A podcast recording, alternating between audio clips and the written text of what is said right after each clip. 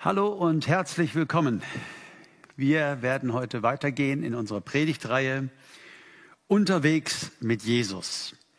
Und ähm, wir werden uns einige Texte angucken aus dem Evangelium, aus Matthäus dem sechsten Kapitel. Und wir beginnen mal mit einem Vers, um den es eigentlich sich drehen wird. Und zwar Matthäus 6, Vers 24. Dort sagt Jesus, niemand kann zwei Herren dienen. Denn entweder wird er den einen hassen und den anderen lieben, oder er wird dem einen anhängen und den anderen verachten. Ihr könnt nicht Gott dienen und dem Mammon. Heute geht es um das liebe Geld und unsere Einstellung zum Geld, um was Jesus dazu sagt. Jesus spricht hier davon, dass wir nicht Gott dienen können und dem Mammon. Mammon ist ein aramäisches Wort für Geld, Reichtum, Besitz. Aber äh, es hat schon so was Negatives. Ne? Selbst bis in unserer Sprache heute spricht man vom schnöden Mammon. Ja? Ähm, Gott sagt, ähm, dem sollen wir nicht dienen. Und das finde ich ganz interessant, auch mal als allererste Feststellung, so als Vorbemerkung. Es ist keine Frage von Mammon haben oder nicht haben sondern äh, das, was Jesus sagt, ist, wir sollen ihm nicht dienen. Man sollte, könnte ja meinen, ja, das wird jetzt eine Predigt für die, die Geld haben. Äh, nein, nein, du kannst auch überschuldet sein bis über beide Ohren und in deinem ganzen Leben einfach immer nur dem Geld dienen und dem Mammon dienen. Ja, es geht darum, wem du dienst. Gott dienen oder eben dem Geld dienen. Es ist also eher eine Frage von, hat das Geld uns oder haben wir das Geld? Das ist eigentlich, äh, worum es geht. Ähm, wem dienen wir? Und vor allen Dingen ist es eine Frage von Vertrauen lernen. Und das ist ja so unsere kleine ähm, Serie in der Serie. Jesus lehrt Vertrauen. Und ich glaube, dass diese Lehre, die wir heute hören werden von Jesus über, über Geld und unsere Beziehung zu Geld, ganz viel damit zu tun hat, wie wir Gott vertrauen, wie wir mit Jesus unterwegs sind. Ich glaube, Vertrauen, das entscheidet sich nirgendwo so krass, wie wenn es um Finanzen geht und wie wenn es ums Geld geht. Und da wollen wir unser Herz einmal etwas untersuchen lassen. Das erste, oder eins, was am Anfang auffällt, es ist ein sehr krasser Text. Jesus hat ja manches Mal sehr, sehr radikale Dinge, die er sagt. Und äh, man muss es manchmal ein bisschen verstehen lernen, eben auch äh, durch die hebräische Sprache und die damalige Zeit. Es gibt so ein Hebräikum, äh, dass man etwas sehr eindeutig an die erste Stelle setzt. Ja, zum Beispiel sagt Jesus einmal in Lukas 14, Vers 26, wer mir nachfolgen will, der soll seine Eltern hassen. Da kann man sagen, äh, entschuldige bitte, Herr Jesus, äh, habe ich das jetzt gerade richtig gehört? Du erzählst von morgens bis abends, dass wir einander lieben sollen, dass wir alle Menschen lieben sollen, dass Gott Liebe ist. Und wer dir nachfolgen will, der soll seine Eltern hassen. Ja, gemeint ist da einfach eine ganz klare Entscheidung zu treffen für Jesus, dass er auf diesem ersten Platz ist. Äh, konkurrenzlos. Das ist, was gemeint ist. Oder in Römer 9, Vers 13 sagt, äh, sagt Gott und Paulus zitiert das, Jakob habe ich geliebt, Esau habe ich gehasst. Gott hat Esau nicht gehasst. Gott hat Esau geliebt. Gott liebt alle Menschen. Es geht um die Erwählung des Volkes Israel hier. Und es geht darum, dass Gott ganz klar ihm eine Priorität gegeben hat, ja, dem Jakob und jemand anders an eine zweite Stelle gesetzt hat. Das wird im Hebräischen halt so formuliert. Es geht nicht darum, dass wir da irgendjemand hassen sollen. Also das hilft vielleicht schon mal so ein bisschen äh, die Schärfe hier äh, zu verstehen. Und trotzdem bleibt es ja sehr, sehr herausfordernd, weil Jesus eins klar macht. Und das macht diesen Text so radikal. Er sagt, Beides gleichzeitig ist unvereinbar. Du kannst nicht ein bisschen Gott dienen und ein bisschen dem Geld dienen. Das gibt gewisse Dinge im Leben, die schließen sich aus. Zum Beispiel Unterwasser grillen. Ne? Wenn du gerne tauchst, ist eine super Sache. Wenn du gerne grillst, ist eine super Sache. Ähm, aber es eignet sich nicht, um das irgendwie zu kombinieren. Das schließt sich irgendwie aus. Und so scheint das auch zu sein bei dieser Sache mit Gott und dem Geld. Entweder dienen und vertrauen wir Gott oder wir dienen dem Geld und den Finanzen. Und ähm, Warum das so radikal ist und worum es Jesus dabei wirklich geht, das erfahren wir im gesamten Kontext dieses Kapitels, denn er spricht hier ganz, ganz viel über Geld und Sorgen und Mammon. Und äh, da habe ich vier Antworten, vier Antworten Jesu aus dem direkten Kontext für uns. Das erste ist, dienen wir dem Zeitlichen oder dienen wir dem Ewigen? Das ist auch sehr schwer unter einen Hut zu bringen. Das ist so eine Entscheidung dem Zeitlichen zu dienen oder dem Ewigen. Hier in Matthäus 6, Vers 19 sagt Jesus, ihr sollt euch nicht Schätze sammeln auf Erden, wo Motten und der Rost sie fressen und wo Diebe nachgraben und stehlen.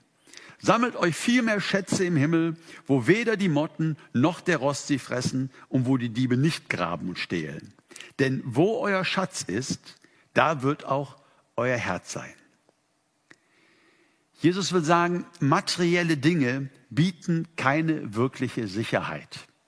Ja, es ist ein Schein, dass materielle Dinge uns Sicherheit bieten. Und er spricht hier von Dingen, die damals für die Leute relevant waren. Motten, die können deine Klamotten aufessen. Rost, Diebe.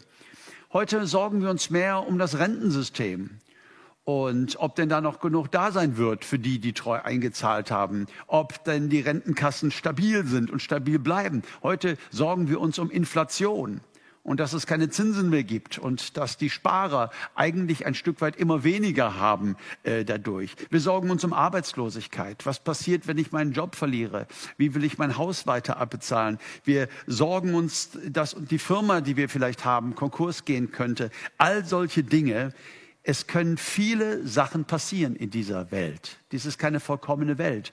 Und materielle Dinge, Mammon, Geld, bieten keine wirkliche Sicherheit. Diese Sicherheit, die soll uns nur vorgegaukelt werden. So viele Menschen haben Angst vor Altersarmut. Immer wieder hört man dann auch das Beispiel von alten Menschen, die Flaschen aus Mülleimern sammeln und so weiter. Ja, das geht um in unserem Land. Wir haben nicht so die mittelbaren Sorgen wie noch zur Zeit Jesu. Was essen wir morgen? Das haben wenige Leute. Aber wir denken über Rente nach. Wir denken über die Zukunft nach. Wir denken darüber nach, wie können wir uns absichern? Und Jesus sagt, materielle Dinge bieten keine wirkliche Sicherheit. Und es gibt eine Entscheidung, wir als seine Nachfolger entscheiden uns, dem Ewigen zu dienen und nicht dem Zeitlichen. Wir haben eine Bank die ist im Himmel. Und das ist eine sichere Bank.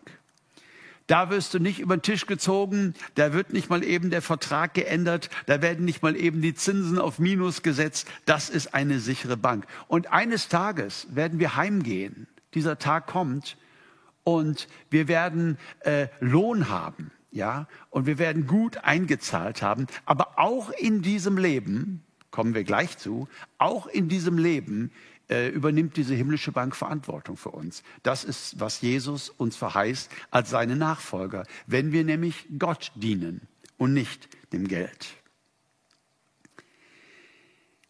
An unserer Haltung zum Geld äh, entscheidet sich so vieles. Ich glaube, es ist ein richtiger Kampf um unser Herz, auch gerade in unserem Wirtschaftssystem. Ein Kampf um unser Herz. Ähm, Woran habe ich Freude? Habe ich Freude am Börsenbericht? Oder habe ich vielleicht Freude daran, dass mein Patenkind in Afrika gerade wieder Bilder geschickt hat und sich bedankt und ich äh, sehe ein paar Bilder davon und sehe, wie ich äh, dazu beitragen darf, dass ein Mensch eine Ausbildung bekommt und dass ein kleines bisschen eine Gerechtigkeitslücke geschlossen wird irgendwo auf der Welt. Wo ist meine Freude? In Gemeinde, in Mission, ähm, da wo wir ähm, die Armen unterstützen, da wo wir in, in dieser Welt was voranbringen, was positiv verändern, das Reich Gottes ausweiten oder halt, ja, im Börsenbericht, in Kontoauszügen und in diesen Dingen. Es ist ein Kampf um dein Herz. Gott selbst will dein Herz und dass du ihm dienst.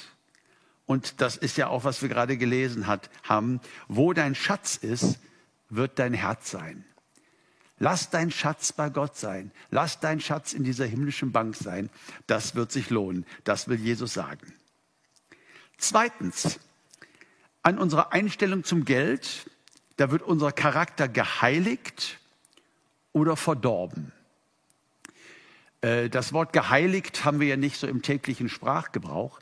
Geheiligt bedeutet in der Bibel, dass etwas besonders gemacht wird, zur Seite gesetzt wird und etwas Besonderes ist.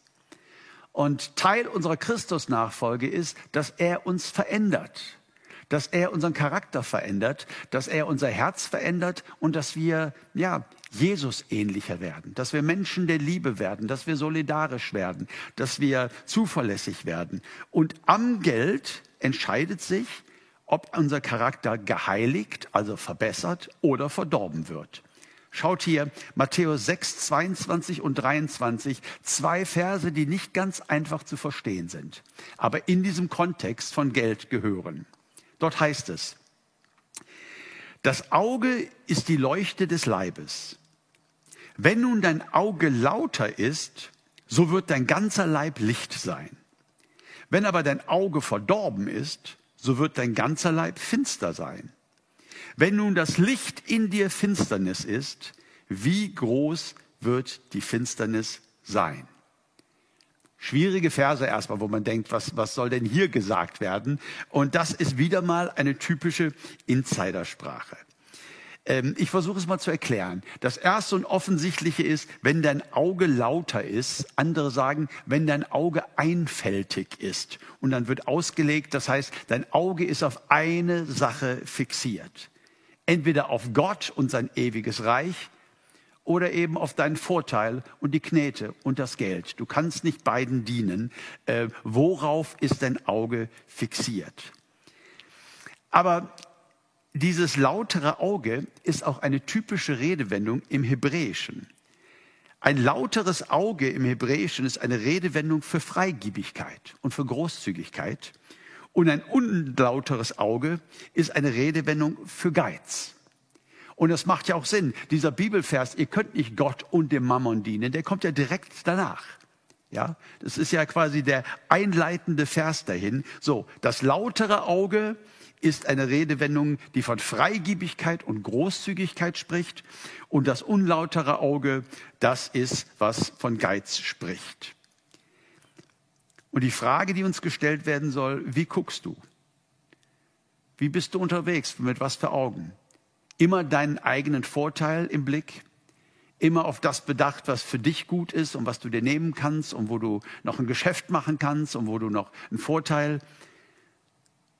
Oder siehst du den Armen oder jemand, der deine Hilfe braucht? ja, und wo du etwas geben kannst, wo du etwas investieren kannst, weil du geprägt bist von dem Gedanken, dass es eine himmlische Bank gibt. Du dienst dem Ewigen. Du weißt, dass dein Leben nicht hier auf dieser Erde alles ist, sondern dass es im Grunde genommen ein Vorspann ist zu einem Leben in Gottes Reich durch alle Ewigkeiten hindurch. Wie schaust du? Mit Augen des Geizes, und des Egoismus, den eigenen Vorteil suchen oder eben auch mit Augen, wo kann ich dienen, wo kann ich helfen, wo kann ich Menschen ein Segen sein.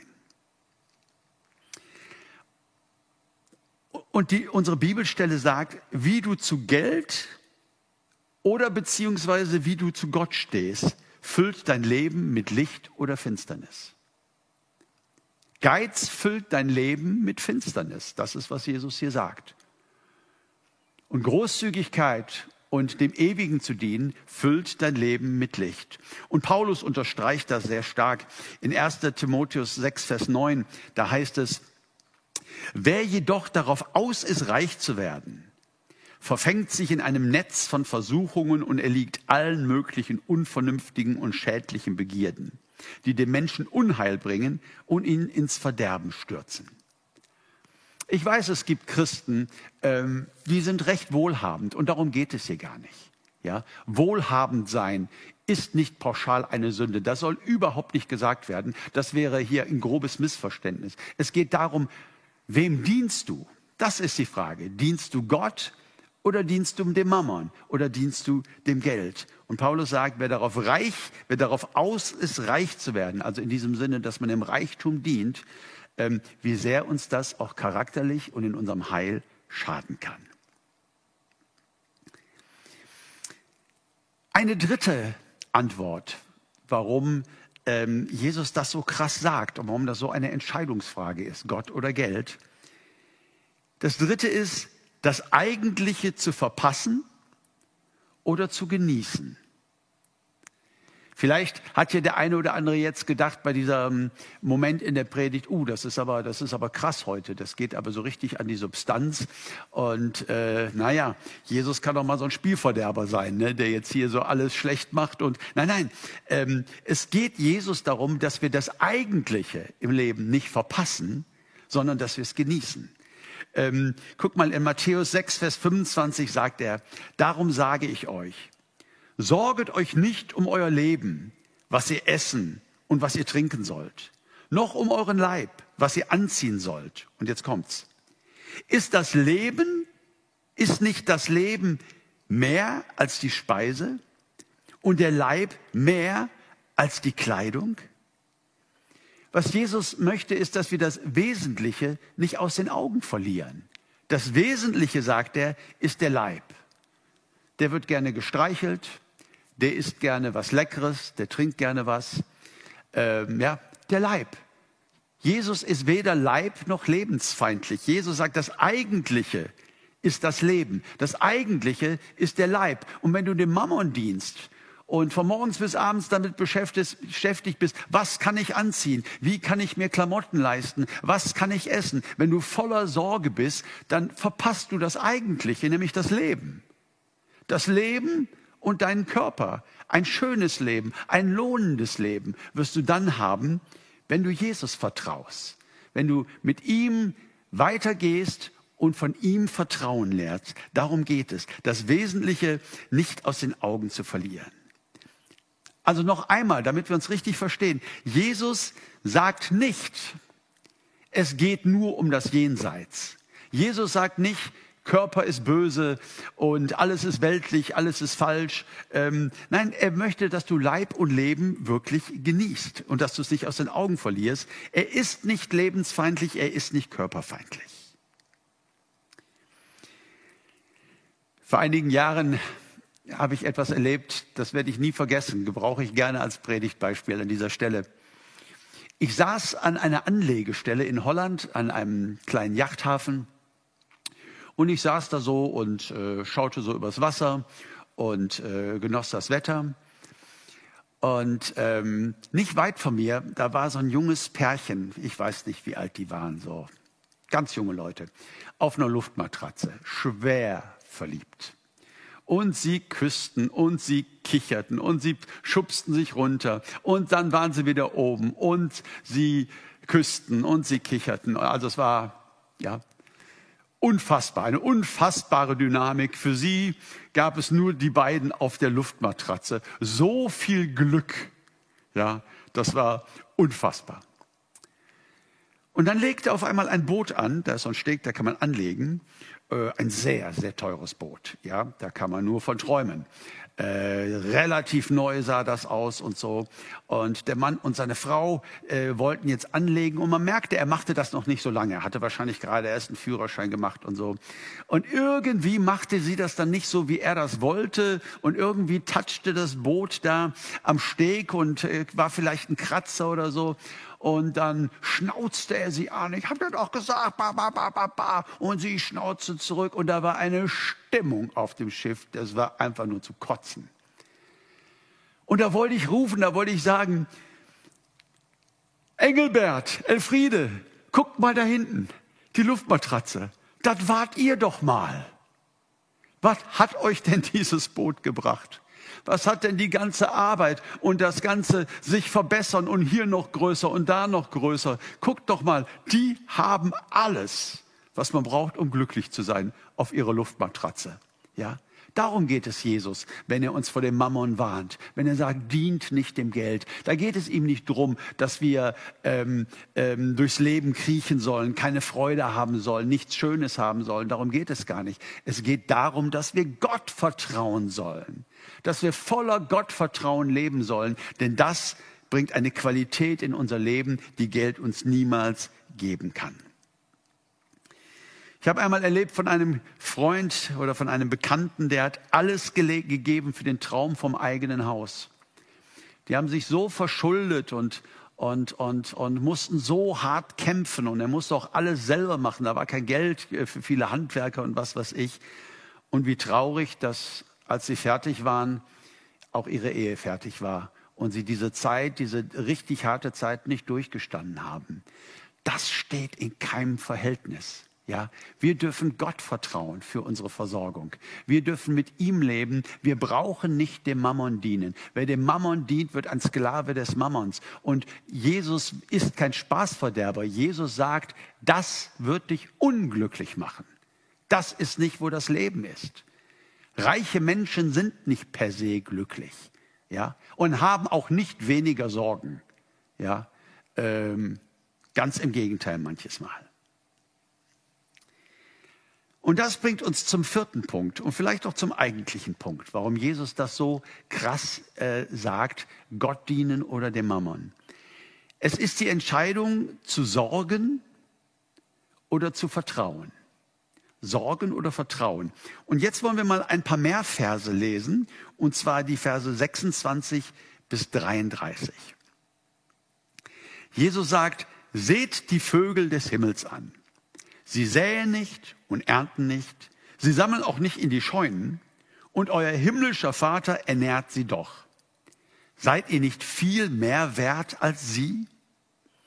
Wer aber von euch kann durch sein Sorgen zu seiner Lebenslänge eine einzige Elle hinzusetzen? Und warum sorgt ihr euch um die Kleidung? Betrachtet die Lilien des Feldes, wie sie wachsen. Sie mühen sich nicht, sie spinnen nicht. Ich sage euch aber, dass auch Salomo in all seiner Herrlichkeit nicht gekleidet ist wie eine von ihnen. Wenn nun Gott das Gras des Feldes, das heute steht und morgen in den Ofen geworfen wird, so klein, so kleidet, wird er das nicht vielmehr auch euch tun, ihr Kleingläubigen? Darum sollt ihr nicht sorgen und sagen, was werden wir essen oder was werden wir trinken oder womit werden wir uns kleiden? Denn nach all diesen Dingen trachten die Heiden. Aber euer himmlischer Vater weiß, dass ihr das alles benötigt. Trachtet vielmehr zuerst nach dem Reich Gottes und seiner Gerechtigkeit, so wird euch dies alles hinzugefügt werden. Wir haben hier so eine wunderschöne, glasklare Verheißung, dass wenn wir nicht dem Mammon, nicht dem Geld dienen, sondern Gott und seinem Reich, dass wir sorgenfrei leben dürfen im Vertrauen und dass er selbst uns versorgen möchte. Jetzt hat dieser Text auch eine gewisse Gefahr. Man könnte ihn missbrauchen. Man könnte ihn falsch verstehen. Man könnte sagen, Uwe, aber das Gesetz von Saat und Ernte, ist das denn jetzt aufgehoben? Ja, dass der Mensch das erntet, was er sät? Sollen wir jetzt verantwortungslos in den Tag hineinleben? Sollen wir uns um unsere Altersvorsorge nicht mehr kümmern? Sollen wir jetzt einfach so drauf losleben und sagen, ach ja, irgendwie äh, wird das schon werden? Nein, darum geht's überhaupt nicht. Es ist das antike Ideal von einem Paradies, wo Arbeit nur für Sklaven ist und wo äh, der Paradiesbewohner nur versorgt ist und nur in der Sonne liegt und nur faulenzt. Äh, das ist nicht Gottes Schöpfungsabsicht. Der Mensch ist zum Arbeiten geschaffen. Er ist dazu geschaffen, Verantwortung zu tragen. Es ist gut für ihn. Er tut es gerne. Ja? Gott hat ihm Gaben gegeben. Gott will mit uns herrschen. Gott hat den Menschen in den Garten gesetzt und hat gesagt, sie sollen ihn bebauen, sie sollen ihn bewahren. Das war alles vor dem Sündenfall. Arbeit ist nicht ein Resultat des Sündenfalls, wie Krankheit und Kriege und Drogensucht, sondern Arbeit ist perfekte Schöpfungsordnung. Und ich rede hier von schöner Arbeit. Ich rede hier davon, dass du äh, mit den Gaben, die Gott dir gegeben hast, von ihm an eine Stelle gestellt wirst und dort etwas tust. Nein, es kann nicht darum gehen, dass wir verantwortungslos werden und dass wir uns um nichts mehr kümmern und sagen, äh, irgendwie kriegt der Herr Jesus das hin. Wenn Jesus über Sorge spricht, dann meint er Sorge im Sinne einer nutzlosen, destruktiven Macht. Das Wort Sorge im Deutschen kommt ja auch manchmal positiv vor, zum Beispiel Fürsorge oder auch Vorsorge kann eine richtig gute Idee sein. Aber diese Sorge als nutzlose, destruktive Macht. Und er gibt ja hier ein super Beispiel. Er sagt, wer von euch kann durch sein Sorgen zu seiner Lebenslänge eine einzige Elle hinzusetzen? Also, wer kann sein Leben fünf Minuten verlängern, dadurch, dass er sich sorgt? Keiner kann das. Ja, wir können Sport treiben und darauf achten, dass wir fit sind. Das soll schon lebensverlängernd sein. Wir können auf unsere Ernährung achten. Das ist durchaus schlau. Äh, das kann lebensverlängernd sein. Wir sollten genügend Pausen machen. Äh, auch das ist eine Ordnung Gottes, dass wir regelmäßig Pause machen, uns ausruhen. All das kann lebensverlängernd sein. Wir sollen nicht einfach drauf losleben, aber eben nicht Sorge. Sorge ist etwas, diese Art von destruktiver, nutzloser Sorge ist etwas, was uns nicht aktiv werden lässt, um vorzusorgen oder um gute Entscheidungen zu treffen, sondern es ist einfach dieses nagende Gefühl der Sorge, wie alles wird und die Rente und hier und da und dann kombiniert mit Geiz und immer der eigene Vorteil. Das ist, wovon Jesus spricht. Er spricht nicht davon, dass wir verantwortungslos sein sollen. Nein, ganz im Gegenteil. Er sagt, wir sollen nach dem Reich Gottes trachten. Das ist unser Thema. Wir sollen nach seiner Herrschaft trachten. Das Reich Gottes möchte, möchte, sich ausweiten auf dieser Erde, möchte für Gerechtigkeit sorgen. Menschen sollen zum Glauben an Jesus Christus kommen. Gemeinden sollen gegründet und gebaut werden. Ähm, so viele Dinge, die Gott tun möchte in dieser Welt, das sollte unser Herz erfüllen. Danach sollten wir trachten. Das sollte der, der Mittelpunkt unseres Lebens sein. Und Jesus spricht hier eine Einladung aus zum Ausstieg. Bist du ein Mensch, der sich viel sorgt und viel grämt? Ja, dann spricht Jesus hier eine Einladung aus zum Ausstieg. Du kannst frei von der Sklaverei des Mammons und der Sorge leben. Darum geht's. Nicht verantwortungslos. Aber diese Sklaverei der Sorge, diese Sklaverei des Mammons, davon will er dich frei machen. Trachtet zuerst nach dem Reich Gottes und nach seiner Gerechtigkeit.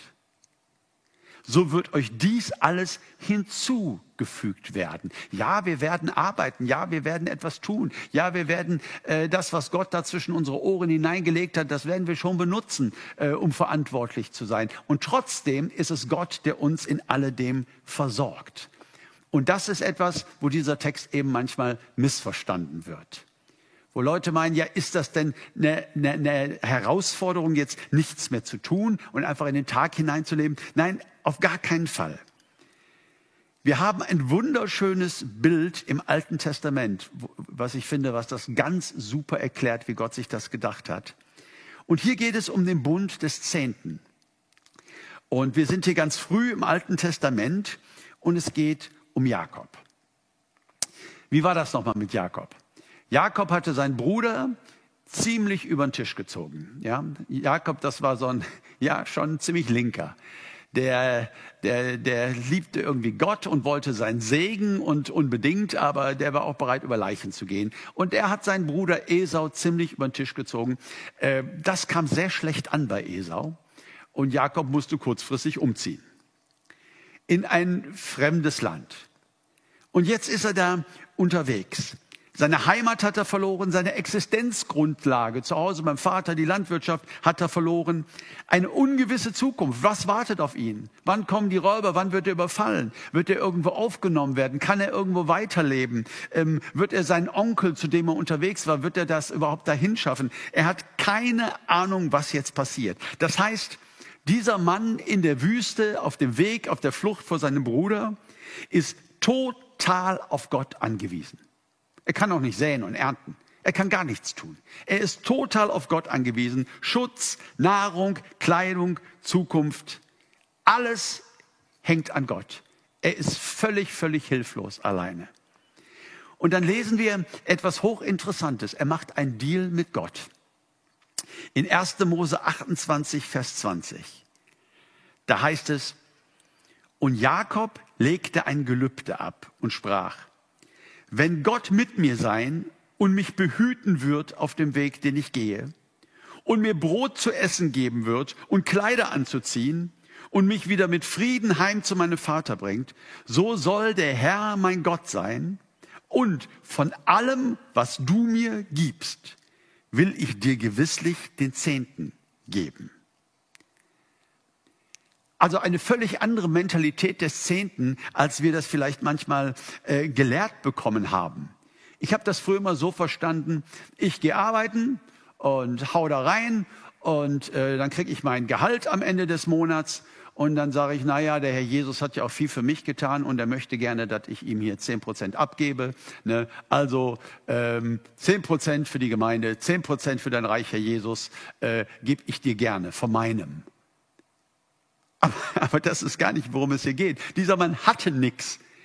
Er sagt, von dem, was du mir geben wirst, Gott, von dem, was du mir geben wirst, werde ich dir zehn Prozent zurückgeben. Also äh, alles gehört Gott. Alles empfange ich von Gott. Er versorgt mich. Er gibt mir alles und ich gebe ihm zehn Prozent zurück. Er kriegt nicht zehn Prozent von mir, sondern er kriegt zehn Prozent von sich. Er gibt mir 100 und er gibt mir die Chance, die zehn zurückzugeben, um mich jedes Mal neu daran zu erinnern, von wem ich abhängig bin, wem ich vertraue, wer mein Versorger ist. Der Bund des Zehnten ist ein Versorgungsbund. Ja, es ist, ein, es ist nicht so eine apostolische Schutzgeldgeschichte oder äh, so ein Gebot, so ein unangenehmes Gebot, über das man nachdenken muss und ach, und ist es überhaupt neutestamentlich und so. Das ist gar nicht die Frage. Sondern das, worum es hier geht, es ist ein Gottesdienst, es ist ein Akt, 100 Prozent von dem, was ich habe. Ja, du gehst hart arbeiten, aber du bist gesund. Ja, du machst einen fantastischen Job am Computer und du entwickelst Software. Ja, du hast Intelligenz. Ja, Gott hat dir das alles geschenkt. Die Gesundheit, die Intelligenz, deine Gaben. Und wenn wir, wenn wir diese Sichtweise bekommen, ja, dass wir arbeiten, dass wir in unserer Berufung sind, dass wir das tun, wozu Gott uns geschaffen hat, uns einzubringen, Verantwortung zu übernehmen, aber trotzdem in unserem Herzen in dieser Abhängigkeit von Gott sind. Ja, was haben wir früher oft gebetet am Tisch? Alle gute Gaben, alles, was wir haben, kommt, oh Gott, von dir. Ja, aber der Papa hat schon, ne, der ist schon arbeiten gegangen, ja, und, äh, ne, und äh, so hat sein Geld verdient und, äh, ja, und trotzdem, alles, was wir haben, kommt, oh Gott, von dir. Was für ein Bekenntnis und was für eine tiefe Wahrheit. Also es geht nicht um Verantwortungslosigkeit. Gott gebraucht uns und trotzdem möchte er, dass wir uns abhängig von ihm wissen als unserem Versorger. Und das ist der größte Sorgenkiller.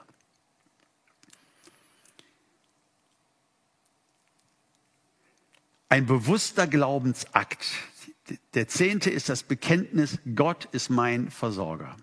Nicht ich gebe ihm zehn Prozent von meinem, er gibt mir 100 Prozent von seinem und ich gebe 10 Prozent zurück als Zeichen dieser Glaubenssicht.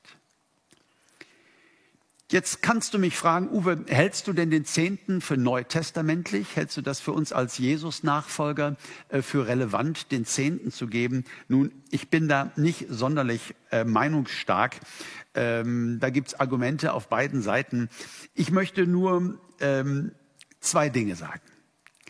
Das eine ist, in der Bergpredigt hören wir Jesus immer wieder sagen, ihr habt gehört, dass den Alten gesagt wurde, du sollst da, da, da, da, da. Kommt ein alttestamentliches Gebot. Ich aber sage euch, und dann geht der Standard der Gerechtigkeit nicht nach unten, sondern geht nach oben. Den Alten wurde gesagt, du sollst nicht Ehe brechen. Ich aber sage euch, wer ein Weib ansieht, ihre zu begehren, der hat in seinem Herzen schon die Ehe gebracht. Der Standard geht hoch. In jedem seinem Beispiel, also Jesus sagt nicht, in meinem Reich ist das alles nicht so wild mit den Gebote. In meinem Reich, nein, er sagt, in meinem Reich wird euer Herz verändert. Ihr werdet völlig veränderte Herzen haben. Die Gebote des Alten Testamentes sind auch für den alten Menschen. Ja, sie sind eine gute Orientierung für Ethik und äh, wie Gott Dinge sieht und für Gottes Ordnung. Ja, aber der Standard im Neuen Testament geht niemals nach unten für Jesus Nachfolger, sondern er geht nach oben. Und zwar durch unsere Veränderung, nicht durch Druck, nicht durch Religion, nicht durch schlechtes Gewissen. Wenn das jetzt bei dir aufkommt, bitte sofort streichen. Das ist nie die Stimme Gottes. Sondern durch Leidenschaft für Jesus, durch Liebe für Jesus, durch veränderte Herzen, durch die Kraft des Heiligen Geistes, durch ein Herz, das wirklich im Reich Gottes zu Hause ist und sehen möchte, wie sein Reich diese Erde füllt. Ich habe mal einen Satz formuliert, einfach so ein Satz, den ihr euch äh, vielleicht aufschreiben könnt oder so, so ein kleiner Lehrsatz, um das zusammenzufassen. Ich glaube, das Opfer, das Gott von uns will, ist nicht einfach zehn Prozent unseres Einkommens, sondern die Haltung eines treuen Verwalters über alle Besitztümer, die er uns anvertraut hat. Mein Gehalt, was am Ende des Monats kommt, ist ein Besitztum, das Gott mir anvertraut hat. Ja, alles, was ich bin, alles, was ich habe, sind Dinge, die Gott mir anvertraut hat. Ich bin völlig abhängig von ihm und deshalb darf ich vertrauen. Ja, ich darf verantwortlich sein. Ich darf auch fleißig sein. Ich darf mich einbringen. Es macht, macht auch Freude. Ja, aber tief in meinem Herzen weiß ich eins. Ich lebe im Vertrauen auf Gott. Er ist mein Versorger. Ich fürchte nicht die Arbeitslosigkeit. Ich fürchte nicht die Armut. Ich werde mein Leben mit Gott gehen und er hat gesagt, wenn sein Reich mein Zentrum ist und nicht der Mammon, ja, dann wird er mich segnen und dann wird er mich versorgen. Das Opfer, das Gott von uns will, ist nicht einfach zehn Prozent unseres Einkommens, sondern die Haltung eines treuen Verwalters über alle Besitztümer, die er mir anvertraut hat. Wir dürfen sorgenfrei leben. Das ist eine gute Nachricht. Wir dürfen von Jesus Vertrauen lernen. Amen.